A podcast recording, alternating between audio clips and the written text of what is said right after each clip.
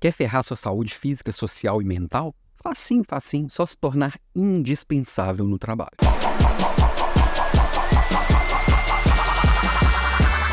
Oiê, bom dia. Claro que eu tô brincando. Não quero que você ferre a sua vida, nem social, nem física, nem mental, nem espiritual, nem nada. O grande fato é que muitos de nós, às vezes, com medo de perder, e esse medo é natural, né? Desde que o homem é homem, desde quando éramos caçadores-coletores, se nós fôssemos excluídos pelo grupo, a gente corria risco de vida. Isso não deixa de ser a mesma coisa hoje. Quando a gente é excluído, a gente perde essa conexão e perde até o meio de subsistência da gente, né? Então, é natural você querer permanecer relevante. E nessa história de querer ser relevante, querer ser importante, muitas vezes a gente quer ser indispensável. Aí começa a desandar. Porque quando a gente é indispensável, pensa, pensa bem, e tem certeza que você já passou por coisas do tipo, assim, você tá lá no seu momento de descanso, nas suas férias, no fim de semana, fora do seu horário de trabalho, o pessoal tá ligando. Ninguém consegue se virar sozinho, ninguém consegue tomar uma decisão. Tem muito líder que não consegue se fazer indispensável. E eu sempre brinco que o maior desafio do líder, um, um líder de sucesso é aquele que se torna indispensável, é, dispensável, não indispensável. Ao contrário, que é,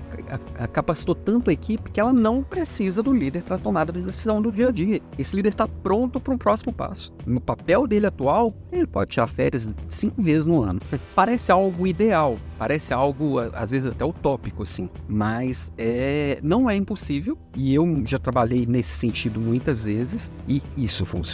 Muitas vezes eu consegui conquistar novos espaços exatamente levando, é, a, levando autonomia para as pessoas da equipe, dando responsabilidade, provocando as pessoas a tomarem decisão, cuidando do meu do, do, do, cuidando do meu significa eu olhar para minha agenda, eu olhar para as minhas prioridades pessoais, eu conseguir dar limites, eu conseguir fazer escolhas, conseguir trabalhar as minhas 8 horas por dia, não 16, como sei que tem gente que trabalha por aí. E se você está trabalhando mais do que 44 horas semanais, eu sei que é um limite legal, independente se você é dono da sua empresa, se você é líder, não é líder, se você está trabalhando mais do que as 44 horas semanais, provavelmente você está se machucando, você está, está se desgastando de tal forma que sua produtividade não está legal. Você está desgastando as pessoas à sua volta. Você está faltando em casa, você está faltando com as pessoas que você ama, você está faltando no seu autodesenvolvimento, porque e tudo por uma falta de organização. Se você está trabalhando 44 horas por semana, ou sua equipe está mal dimensionada, ou você está investindo tempo no que não deveria, fazendo algo que não deveria estar na sua mão. Você já deveria ter contratado alguém, você já deveria ter repensado as prioridades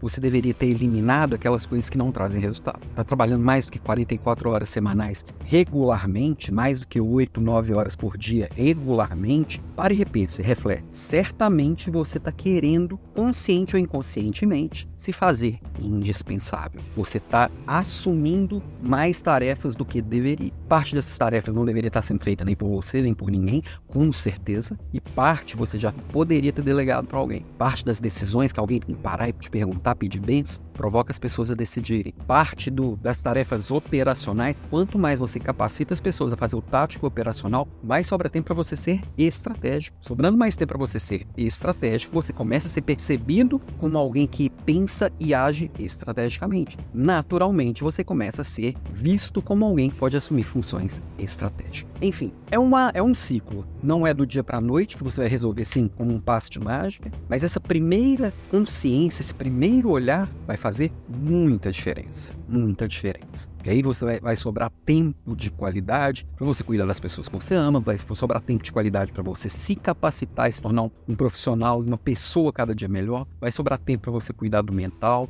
do físico, cuidar das suas atividades físicas, cuidar da sua alimentação, cuidar do seu sono, cuidar do seu espiritual, cuidar do emocional. Tudo isso você precisa de tempo. Ah, não é só saber o que tem que fazer. Você tem que ter tempo, tem que ter forças, né? Porque às vezes sobra tempo, mas sobram forças também. Então, dá uma revisada, aproveita sexta-feira, final de semana, descansa de verdade, presta atenção no que estão te chamando depois do horário, no seu tempo que deveria estar sendo dedicado a outra coisa. Muito provavelmente, acho que com raras exceções, se você está me ouvindo aqui, você provavelmente não trabalha no SAMU, ou seja, se você não atender alguém 9 horas da noite, esse alguém não vai morrer, pode ser amanhã cedo. Então, dá uma repensada e reflete. Que, que você deveria estar tá fazendo de 9 às 18, não sei qual seria o seu horário produtivo, e que você está espalhando por outro horário. Claro, se você, cada pessoa tem uma rotina, cada empreendedor tem a sua forma de trabalhar. Como vai espalhar essas 44 horas no meio das 168 que tem na semana? É com você. Agora não deixe passar disso não, porque se você está passando, certamente seu corpo vai cobrar, sua mente vai cobrar. As pessoas que te amam vão cobrar. A hora que você assustar, seu filho cresceu. A hora que você assustar, o burnout te abraçou. A hora que você assustar, o infarto te pegou. Acho que você não quer isso, né? Beijo para você, tenha um ótimo final de semana pleno. Até mais, tchau, tchau.